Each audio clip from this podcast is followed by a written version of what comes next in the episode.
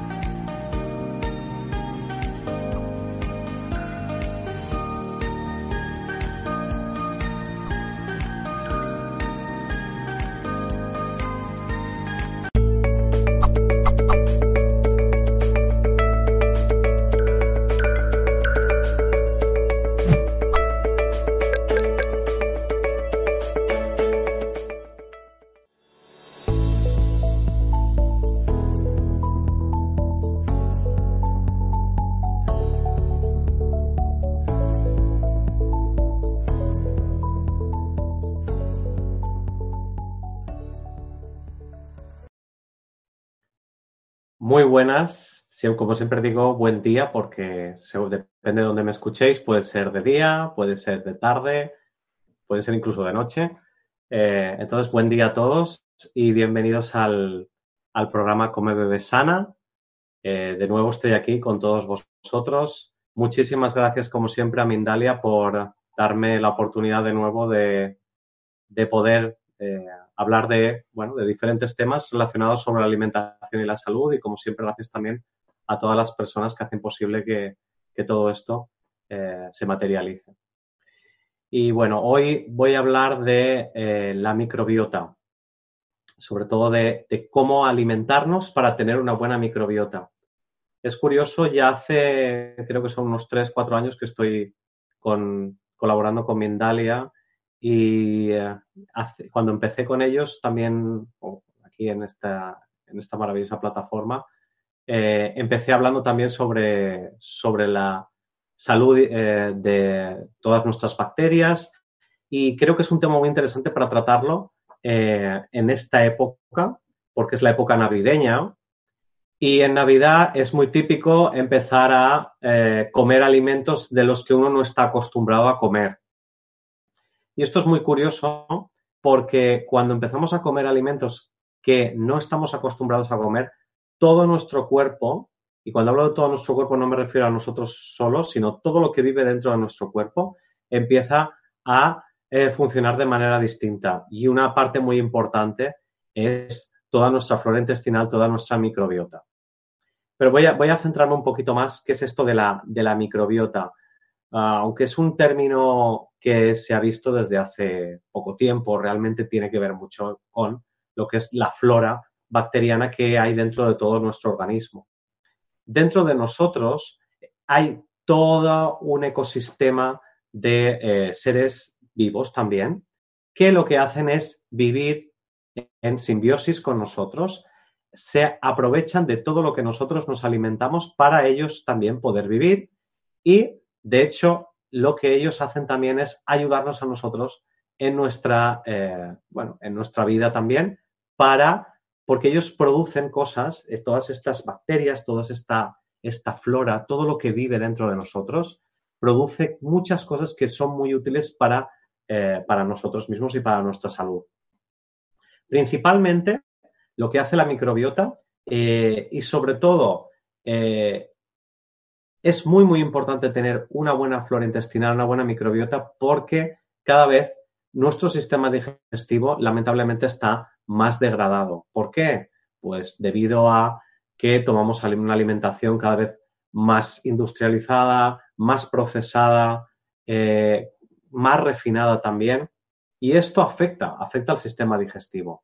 Y en ese caso, eh, la flora intestinal ayuda muchísimo porque lo que hace es precisamente alimentarse y digerir y eh, procesar todos esos alimentos que no hemos podido digerir previamente, en, sobre todo en el estómago.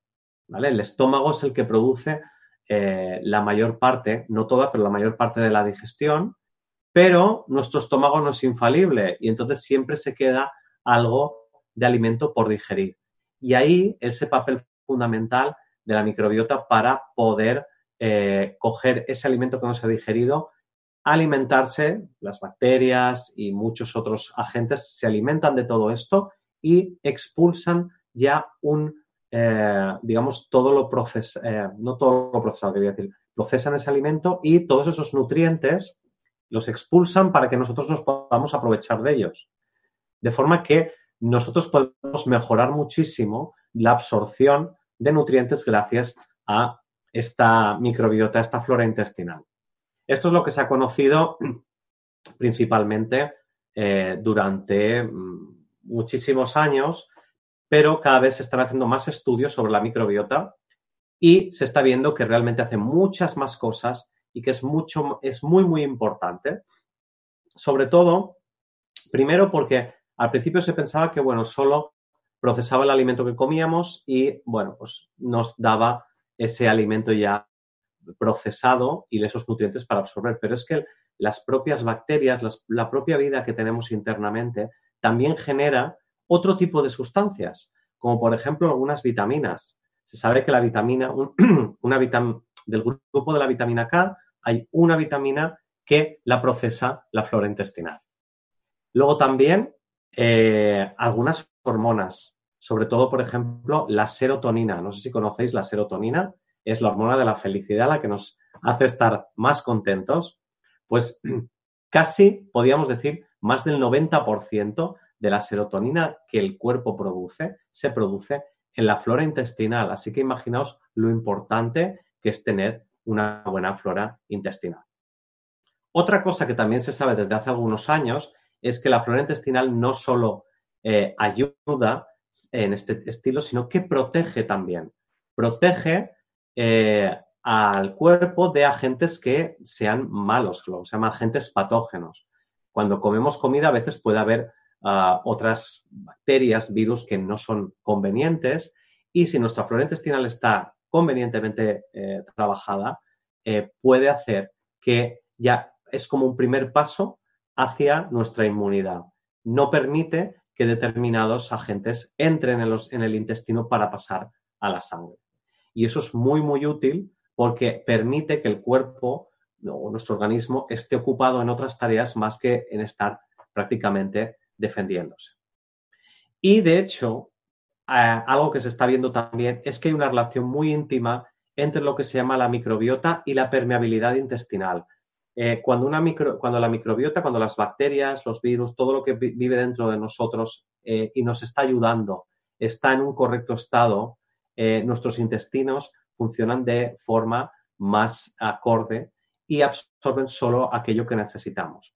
Cuando eso no ocurre, se produce lo que se llama la permeabilidad intestinal, que es que nuestros intestinos empiezan a dejar pasar eh, algunos componentes o algunos nutrientes que no deberían pasar, como por ejemplo algunas proteínas, como se conoce ahora como por ejemplo la, el, gluten, o por ejemplo eh, dejan pasar también muchas veces las proteínas lácticas de la leche de vaca en su totalidad y esto va para la sangre y esto el cuerpo lo interpreta como que es algo anómalo y lo ataca. Y entonces es cuando empiezan muchos problemas y de hecho muchas enfermedades autoinmunes pueden venir porque tenemos unos intestinos eh, o una flora intestinal eh, que no es la conveniente. Entonces, todo esto tiene que ir funcionando de una manera, eh, bueno, pues como si fuera un pequeño universo que tenemos dentro de, de nuestro organismo. Cuando esto se perjudica, de repente pueden colonizar otras bacterias, pueden colonizar algunos virus y entonces ahí podemos empezar a tener problemas. La semana pasada, por ejemplo, hablamos de las cándidas.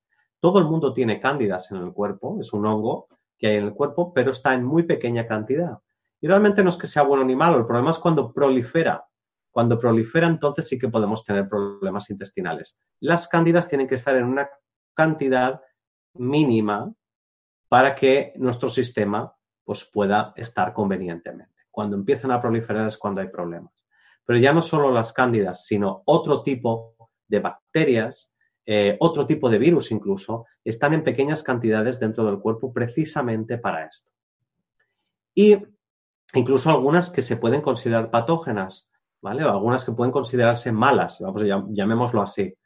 Eh, entonces, todo esto está aquí dentro, pero está de esta manera, ¿vale? Eh, es como en macrobiótica hablamos del yin y el yang, o podéis hablar de bueno y malo, ¿no?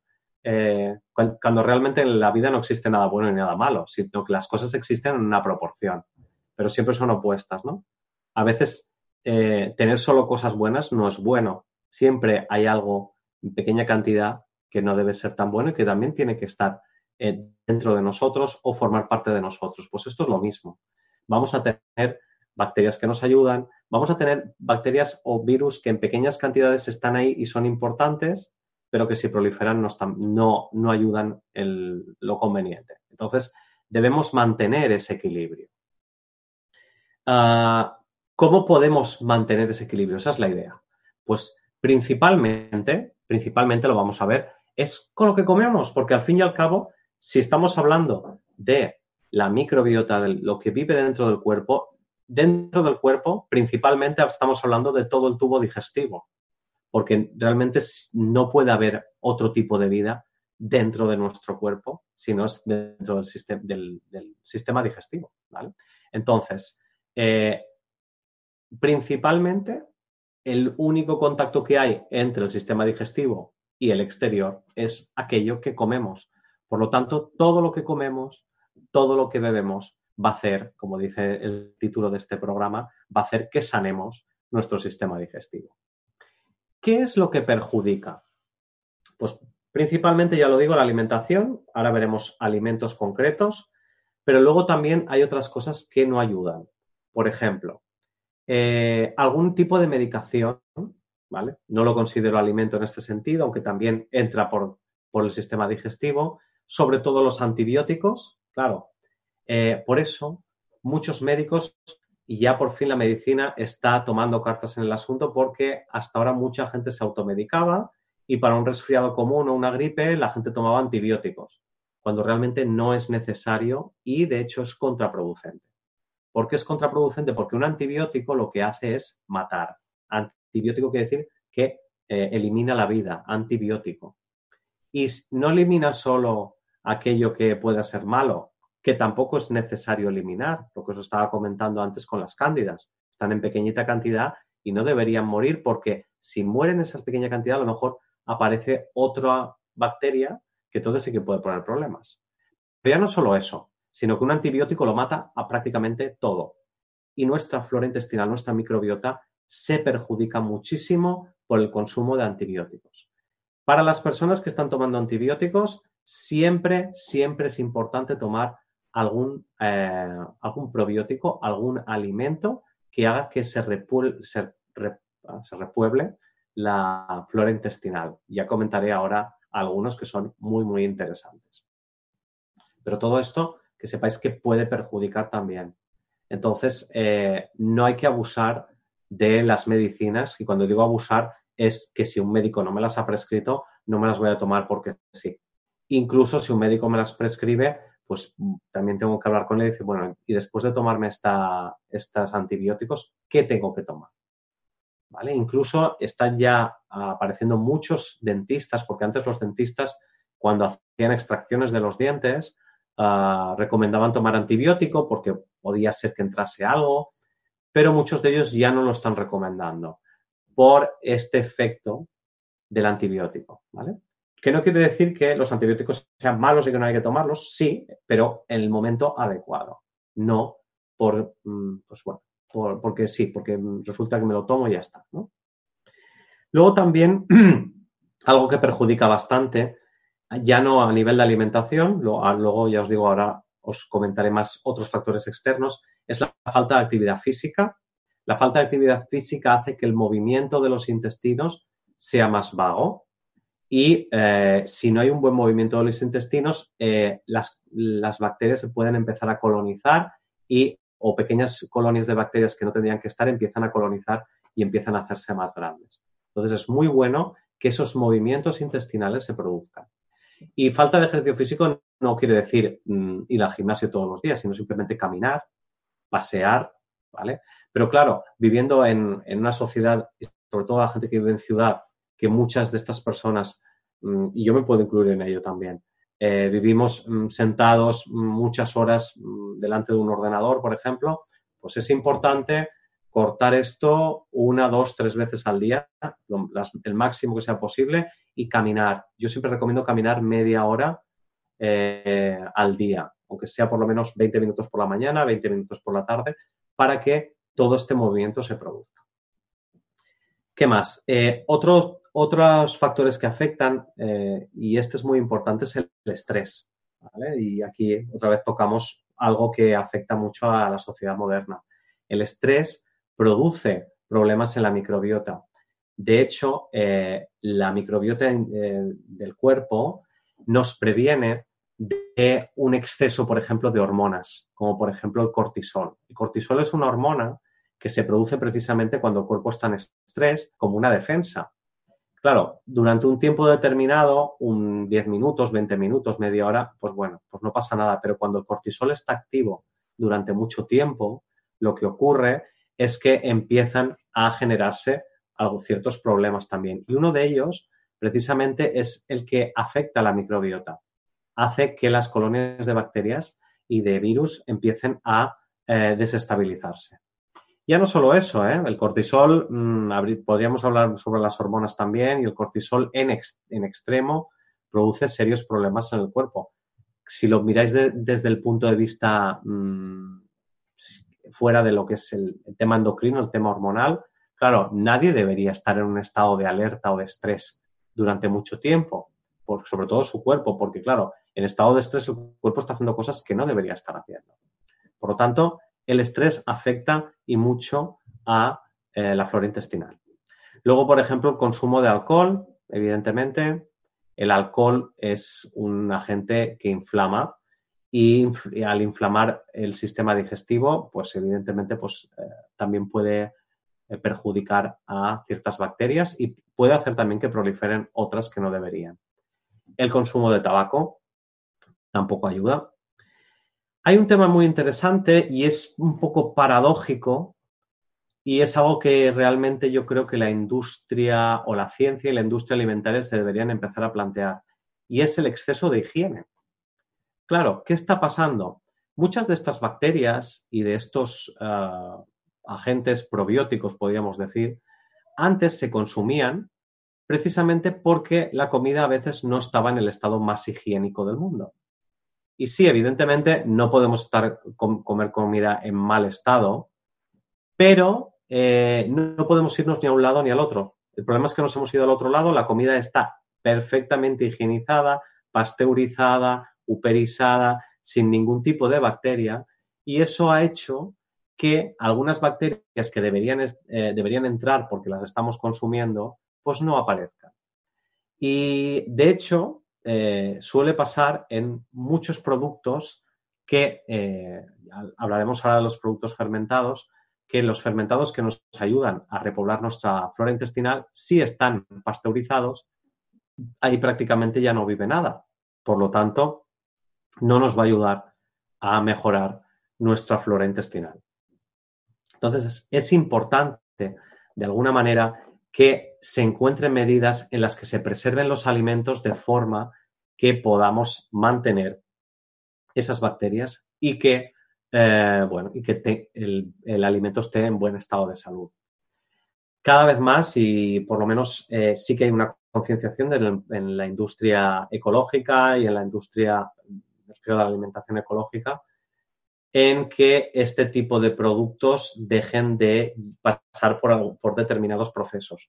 Sí que hay unas penalizaciones, claro, hay los productos que no están pasteurizados pues caducan más pronto, evidentemente, o tienen que tener una, pues, por ejemplo, someterse más al frío para que no eh, afecten otras cosas. Pero yo creo que es un paso adelante que hay que empezar a tomar y hay que tenerlo muy, muy. Y por último, y no menos importante, yo diría que es lo más importante, eh, lo que más afecta a la microbiota es lo que comemos, básicamente. Ah, ¿Qué alimentos perjudican?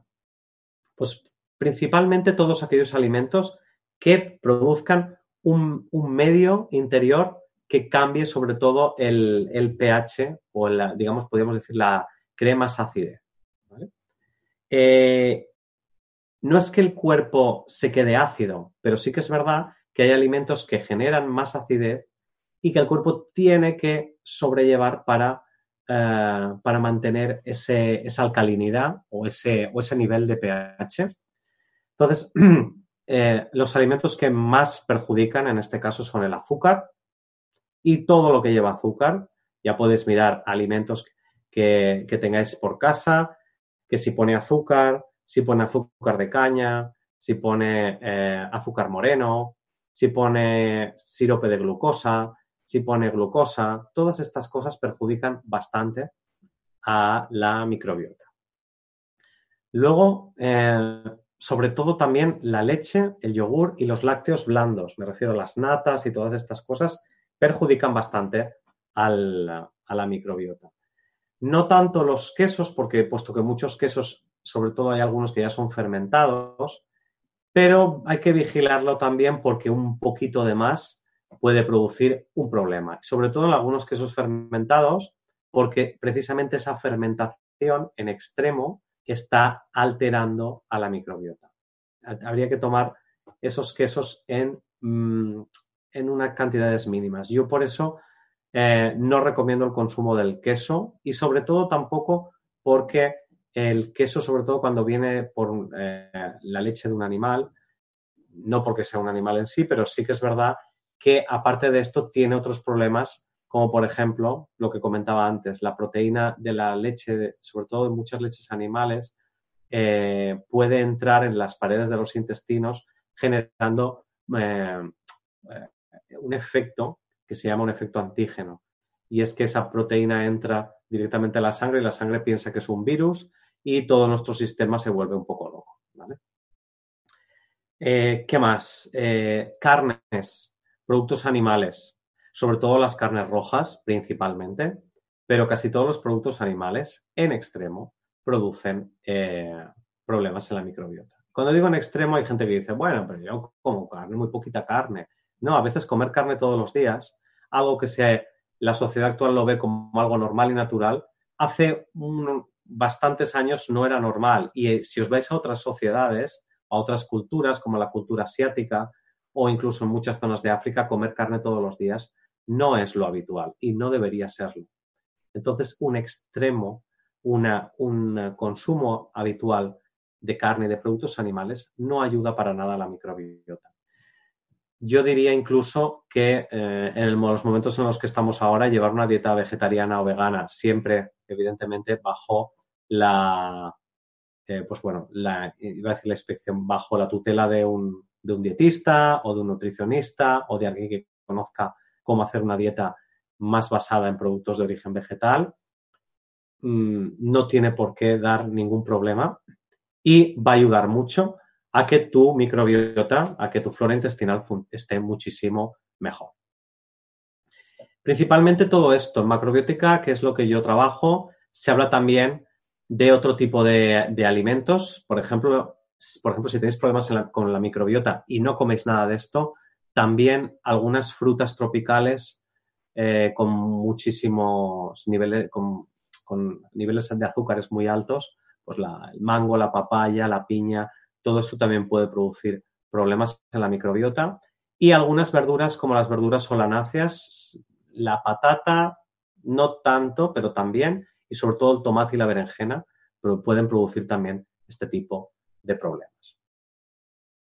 ¿Qué alimentos podemos tomar en este caso? ¿Qué es lo que podemos tomar o qué es lo que podemos hacer para, para alimentarnos y mejorar esto? Si os fijáis, todo lo que he comentado hasta ahora es ingrediente principal de muchas comidas y de muchas cenas de Navidad. Por eso os comentaba que es un tema importante. Después de, de bueno, pues ahora comidas de empresa, cenas de empresa, uh, Nochebuena, Navidad, fin de año, Año Nuevo. Aquí en España tenemos los Reyes también.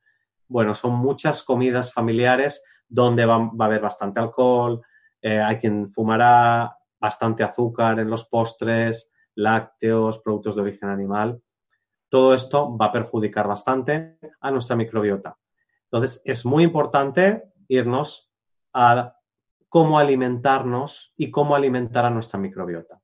Lo primero de todo es eh, mantener ese, ecosistema, esa flora que esté siempre en la mejor manera posible.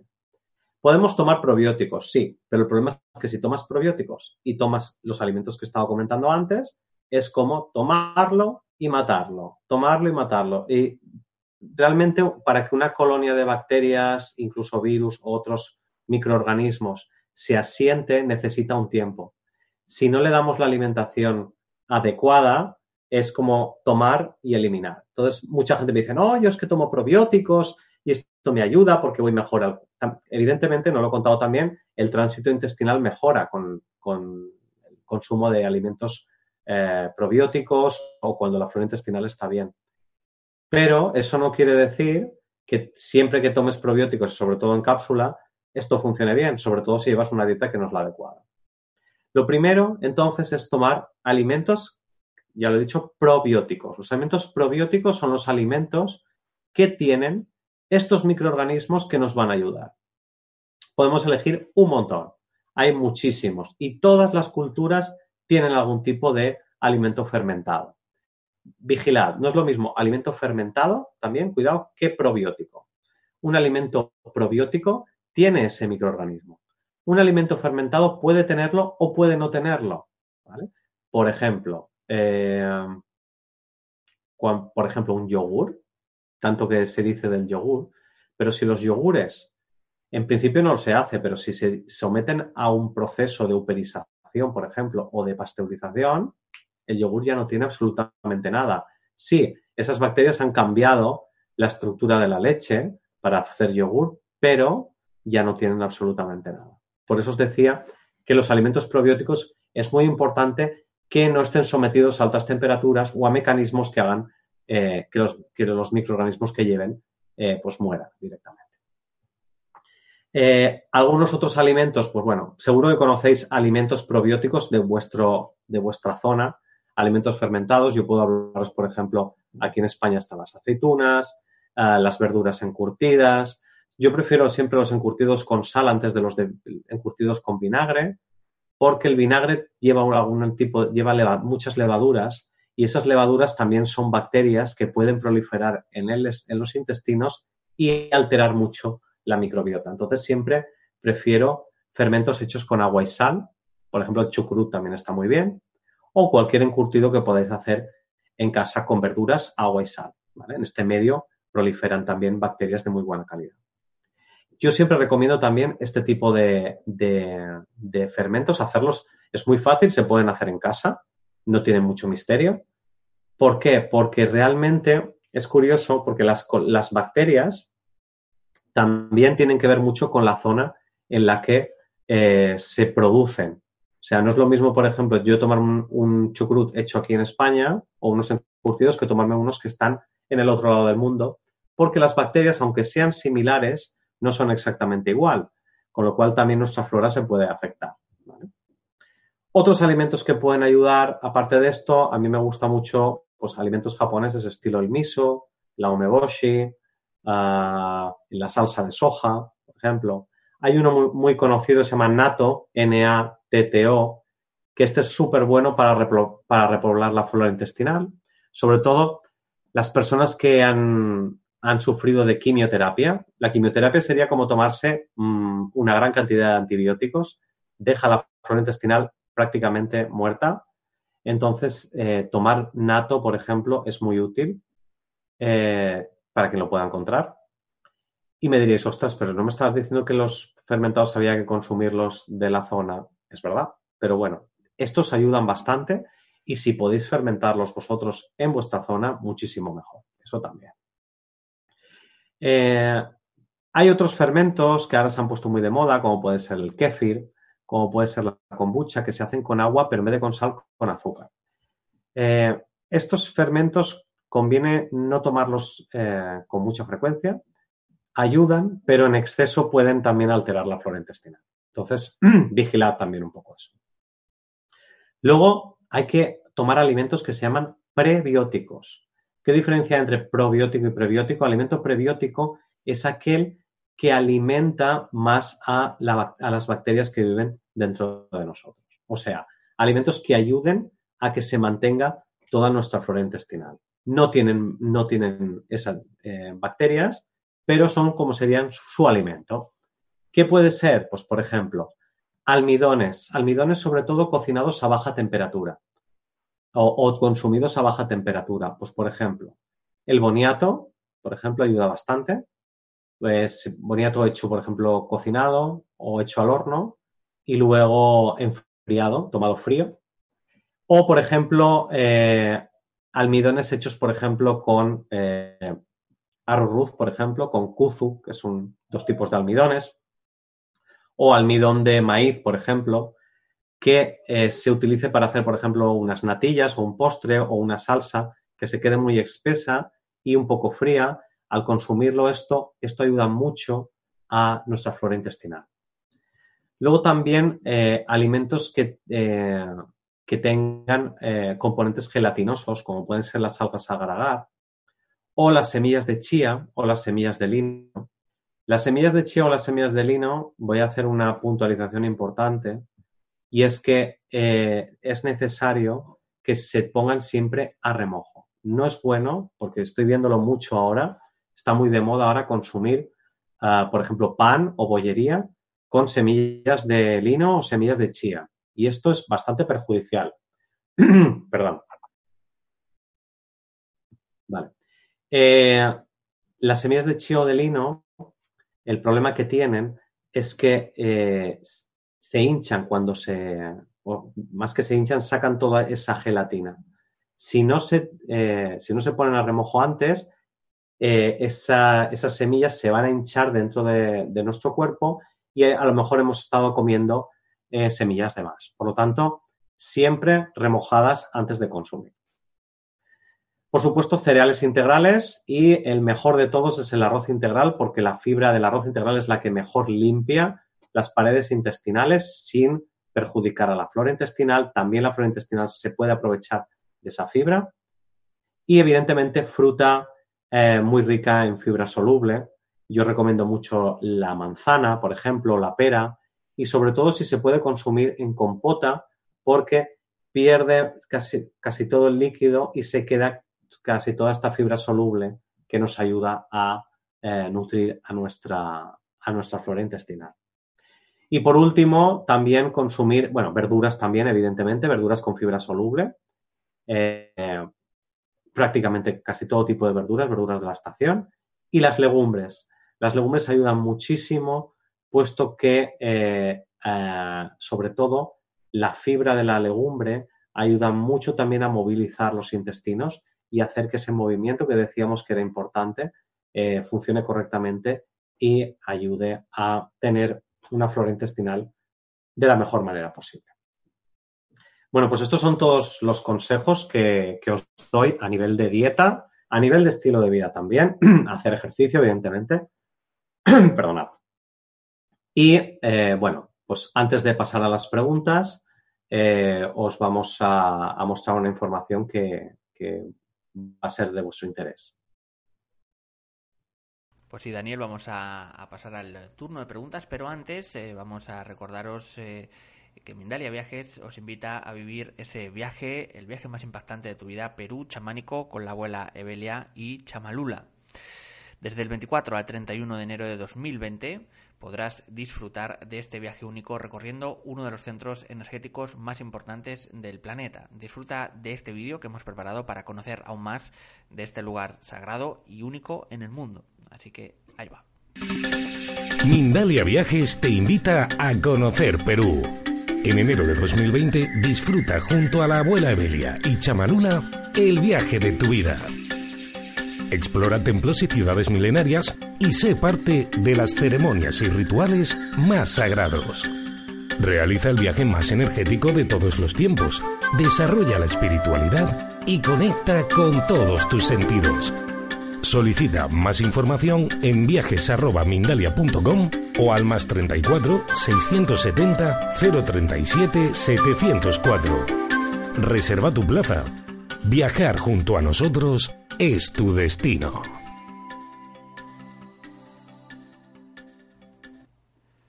Pues ahí estaba ese vídeo del viaje a Perú. Recordar que podéis obtener más información de Mindalia Viajes, entrar en nuestra web www.mindalia.com. También recordaros que estamos de nuevas con eh, la recepción de esos eh, mensajes de voz que podéis grabar. Os lo hemos dejado también en los rótulos, en el chat. Eh, podéis acceder a ese número de teléfono para enviar exclusivamente mensajes de voz con vuestras cuestiones y preguntas. Vamos a comenzar con la primera de ellas. En este caso nos dice Lilian Brasil, también Sandy Elizondo, desde Houston, desde Texas. Eh, ¿Podría, por favor, hablar sobre alimentos que ayuden a eliminar la rosácea del rostro? ¿Qué ayuda o qué alimentos ayudan para la rosácea y el acné? Pues mira, es curioso porque para mí las rosáceas están muy, muy relacionadas con todo lo que estoy hablando. Es curioso porque eh, a veces pensamos que las cosas están más separadas de lo que pueda parecer, pero las rosáceas generalmente son un síntoma de que el cuerpo tiene inflamación. Y cuando en el cuerpo hay inflamación, normalmente estamos consumiendo alimentos que generan mucha acidez. Entonces, principalmente hay que eliminar, yo siempre digo primero lo que hay que eliminar, porque por mucho que diga alimentos, si coméis los, los alimentos que no ayudan, pues no sirve de nada.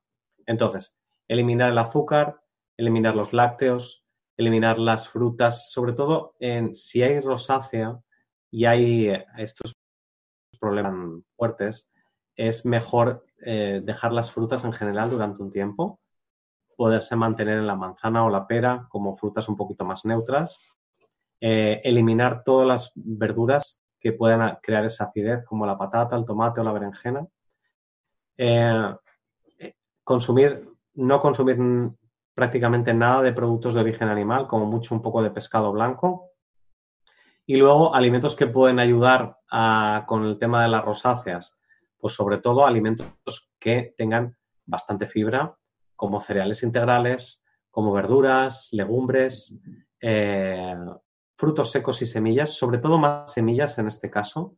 No es bueno abusar de los frutos secos porque pueden generar un poquito más de acidez. Y eh, alimentos fermentados, en este caso, ayudan muchísimo también a mejorar todo esto. Mm, depende del caso, evidentemente, yo no, puedo dar aquí un, consejo para nadie en particular, pero en cuestión de un mes, mes y medio, mm, tiene que ver una mejora si se está consumiendo esto. Cuando hay rosácea, evidentemente, hay que cortar por lo sano con los alimentos que no se pueden tomar, porque solo un día o dos días que se consuman ya vuelve a salir muy rápidamente. Vamos a ir con otra nueva pregunta. Nos dice um, Way de, Argentina, Elena María Arboleda. ¿Qué recomiendas para ganar masa muscular y peso? Tengo tiempo intentando y no lo consigo. Muy bien, pues mira, para ganar peso y masa muscular eh, tiene que ver también con el sistema digestivo. Evidentemente, cuando una persona no genera masa muscular y peso es que no está digiriendo. Por lo tanto, lo primero que hay que hacer es darle alimentos al cuerpo que eh, hagan que mejore el sistema digestivo, que haya una mejor absorción y que esa absorción permita que se genere esa fibra muscular. Hay gente que se pone a comer carne como loca porque como la carne tiene proteínas, pues ya está y puedo engordar y no engordar. Entonces, mi aproximación es la siguiente. Eh, hay que eliminar primero sobre todo el azúcar de la dieta, todo lo que lleve azúcar, porque esto mm, va a muchos problemas, sobre todo normalmente las personas que, no pueden engordar son personas también muy mentales y eh, puede ser que el azúcar todavía les genere más esa mentalidad. Es muy importante también eh, tomar alimentos eh, integrales, cereales integrales, verduras, legumbres y dentro de las verduras, verduras que sean dulces para suplir este, esta falta de azúcar. Pues cebolla, calabaza, zanahoria, hay muchas verduras que tienen sabor dulce y luego, a nivel eh, de alimentos ricos en proteínas, en vez de utilizar carne, sobre todo utilizar legumbres, eh, pescado viene muy bien. Y sobre todo también eh, todo esto combinado con ejercicio físico, pero no ejercicio aeróbico, sino ejercicio que haga aumentar la masa muscular. Tiene que ser ejercicio con peso. No, tiene por qué ser levantamiento de pesas ni nada de esto, sino simplemente, pues, por ejemplo, eh, ejercicio donde utilizamos el peso corporal para tonificar mejor los músculos. Y eso tiene que ayudar muchísimo. También hay que tener en cuenta, por cierto, mm, la constitución de cada uno. Hay gente que es delgada y hay gente que mm, tiene más fibra muscular. Pero si realmente el aspecto es como que no hay tono muscular, entonces sí que hay que trabajar todo esto. Nos dice en este caso Amanda G. ¿Y el yogur bifidus es malo? Claro, el yogur bifidus. No, es curioso porque el yogur bifidus y eh, los lactobacillus y todas estas cosas no es que sean buenas ni malas.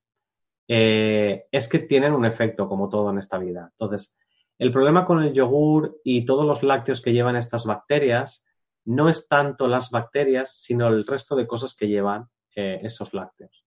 Sí que es verdad que eh, la lactosa no la tienen, con lo cual si tienes intolerancia a la lactosa, en teoría no tendrías por qué tener problemas, aunque sabemos que lamentablemente los yogures luego se enriquecen con otras cosas y ya hemos visto casos de mucha gente tomando yogur y teniendo problemas digestivos, sobre todo gente intolerante a la lactosa. Pero ya no solo eso, es lo que estaba comentando, la proteína de la, leche eh, no es una proteína que el cuerpo digiera muy bien y en casos de, esta permeabilidad intestinal que cada vez es más frecuente, puede producir un, sobre todo a nivel del cuerpo, puede producir frío, un exceso de frío, puede producir un exceso de mucosidad e incluso puede producir el efecto contrario, que precisamente es el estreñimiento. Mucha gente toma estos yogures con bífidos para mejorar el estreñimiento y al final, tomados a largo plazo, eh, producen el mismo efecto. Entonces, más que consumir un yogur bifidus hecho con leche de origen animal, puedes hacerlo con, por ejemplo, con un yogur de soja.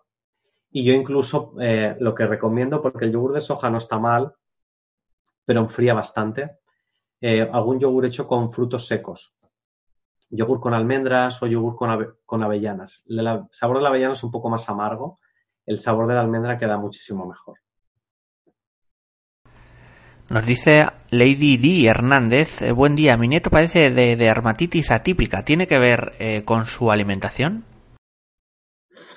Bueno, tiene que ver con muchas cosas la dermatitis, ah, pero, pero también, mira, te voy a poner un ejemplo muy claro, y es mi perro, por ejemplo. Mi perro eh, le diagnosticaron de dermatitis atópica y tenía que ver con lo que comía.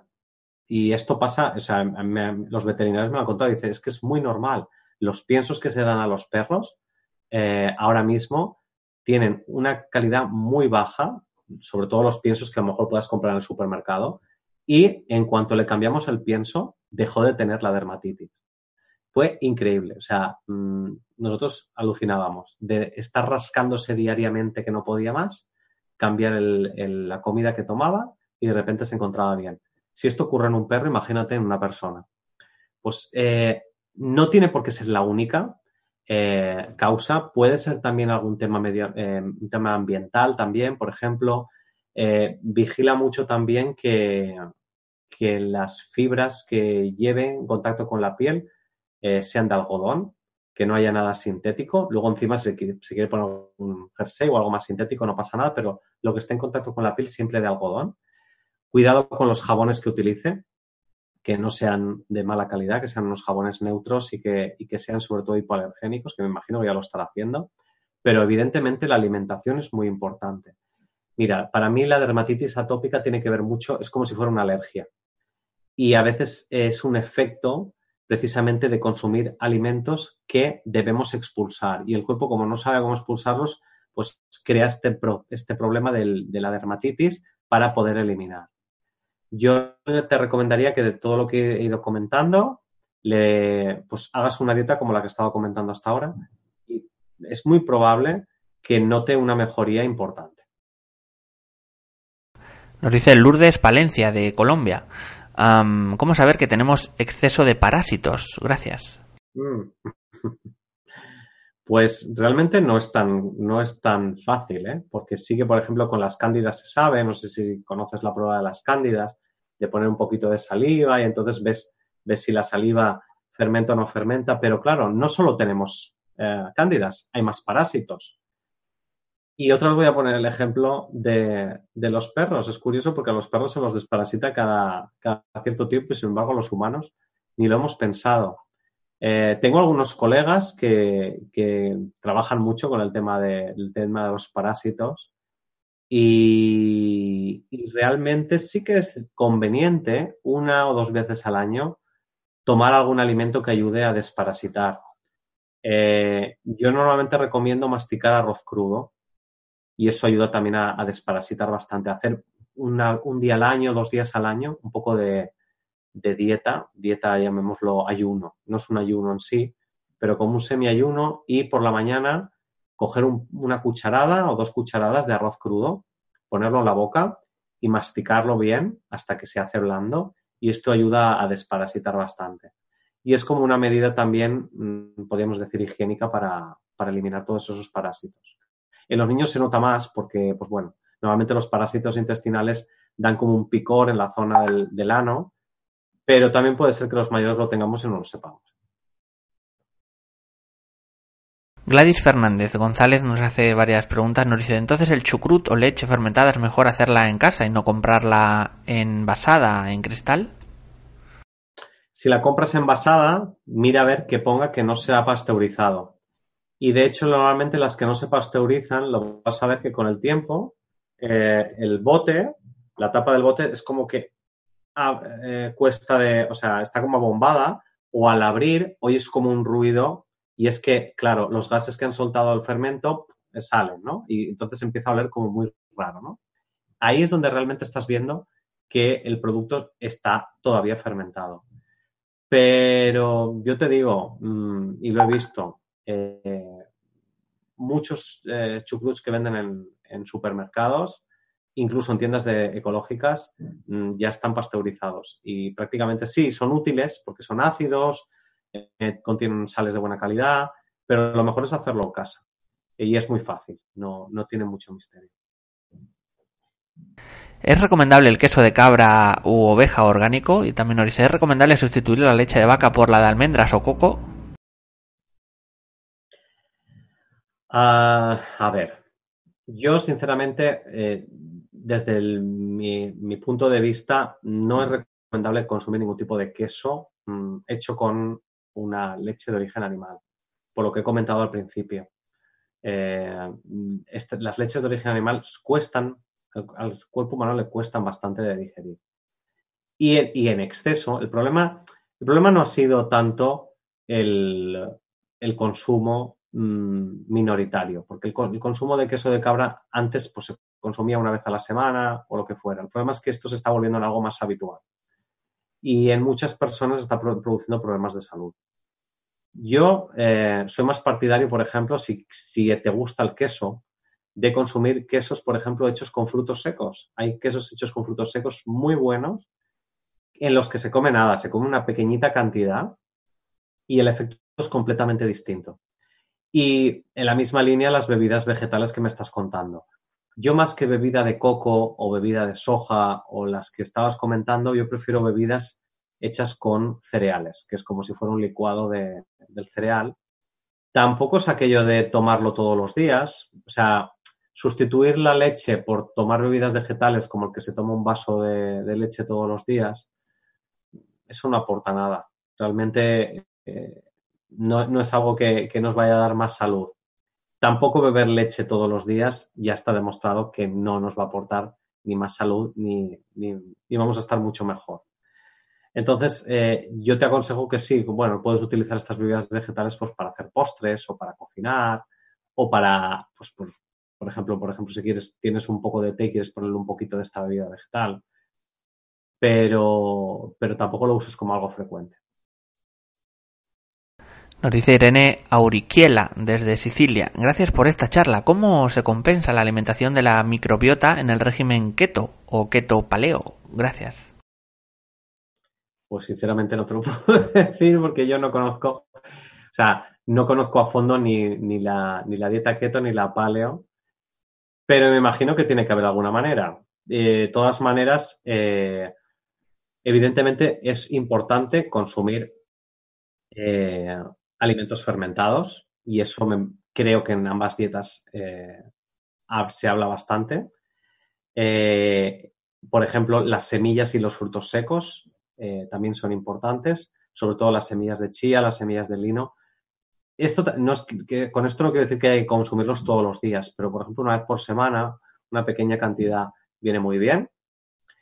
Y evidentemente hay que tomar alimentos con fibra. Y esto es necesario porque si no, mm, las heces no salen convenientemente. Entonces, mm, hay que vigilar, según el estilo de dieta que esté haciendo cada persona, pues cómo hacerlo. Yo, como siempre, pues voy a defender la, dieta que yo, que yo hago, basada en cereales integrales, en verduras, en legumbres, en semillas y frutos secos y en alimentos fermentados, que es la que hacemos muchísima gente y nos funciona muy bien. Pero si haces otro tipo de dieta, pues ajusta para que para que todo esto también pueda entrar. Yo sé que, lo, sé que ninguna de las dos eh, lleva los alimentos que he dicho que no hay que consumir y eso es importante. Nos vamos con GC Pita desde Estados Unidos. Mi nombre es Pita. Ahora que menciona la cortisona, ¿qué efectos secundarios tiene si es inyectada? A mí me la administraron después de una cirugía. Gracias por la respuesta. Vale, hablaba del cortisol, no de la cortisona, pero bueno, al fin y al cabo son, son parecidos, ¿eh? porque la cortisona, o sea, el cortisol es una hormona que genera el cuerpo y, las corticoides también los generan otras, otras glándulas y luego, evidentemente, la cortisona mm, puede también inyectarse. Pues la cortisona tiene un efecto antiinflamatorio, ¿vale? Eh, igual que el cortisol, igual que, otro tipo de, de hormonas, ¿no? Eh, el problema con, los antiinflamatorios es que el cuerpo es, curioso porque, claro, os está hablando todo el rato de inflamación, pero el cuerpo de vez en cuando necesita también tener inflamación porque el cuerpo tiene un mecanismo para mejorar que es inflamando. Si eh, al cuerpo le, le, enchufamos cortisona para que no se inflame, pues el cuerpo lo que va a hacer es producir otro efecto secundario. Normalmente las personas, y esto lo sabe mucha gente que, se inyecta cortisona, pues se hinchan, se hinchan muchísimo. Eh, y es porque no le estamos permitiendo al cuerpo tampoco recuperarse correctamente. Eh, a ver, en un momento dado, eh, administrarse cortisona no es que sea lo mejor del mundo, pero puede ser necesario. Pero el problema está en cuanto a la cortisona ya se está administrando a largo plazo. Simplemente lo que está haciendo es eliminar un síntoma de un efecto que es el, efecto inflamatorio. Y realmente la solución no viene por eliminar el síntoma, sino por alimentarse bien, por llevar un buen estilo de vida que te elimine esa inflamación. Vamos a ir con unas últimas preguntas. Nos dice Aciel Uriel, si no tomo café, me atasco y no voy al baño, ¿a qué puede deberse? ¿Es como falta de fuerza intestinal o flora intestinal? A ver, si no tomas el café no vas al baño porque tus intestinos no están correctamente. Puede ser falta de fuerza intestinal, puede ser que no estés alimentándote convenientemente, que estés comiendo, por ejemplo, muchas harinas, que puedes estar tomando alimentos que sequen tus intestinos. Y entonces, en cuanto tomas café, el café lo que hace es irritar a los intestinos, los mueve rápidamente y entonces vas al baño. Pero eso no es la solución, porque mm, evidentemente el cuerpo mm, no tendría por qué eh, tomar, o sea, de forma natural tendría que ir al baño sin tener que tomar café. Entonces, mi consejo es que veas qué está pasando en tu dieta. Si estás comiendo bastante fibra, si estás tomando alimentos enteros, y ver también qué está pasando eh, para que mm, no vayas al cuarto de baño. Y ahí es donde vas a encontrar la solución.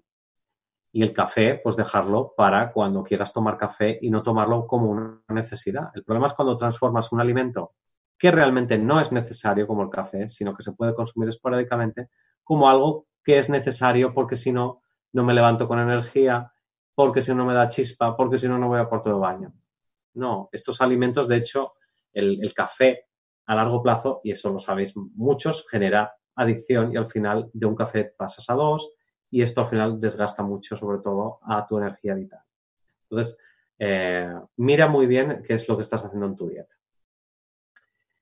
Y bueno, con esta, con esta última pregunta, pues nos despedimos de, con este programa tan maravilloso que está produciendo Mindalia Televisión, Come Bebe Sana.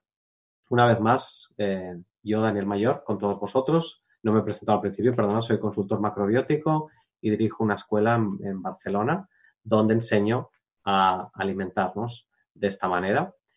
Y bueno, pues de nuevo muchas gracias a Mindalia por, ah, por haberme dado esta oportunidad para, para ah, hablar sobre la microbiota en este caso. Y espero veros muy pronto después de las fiestas con más temas que puedan ser de vuestro interés. Un saludo.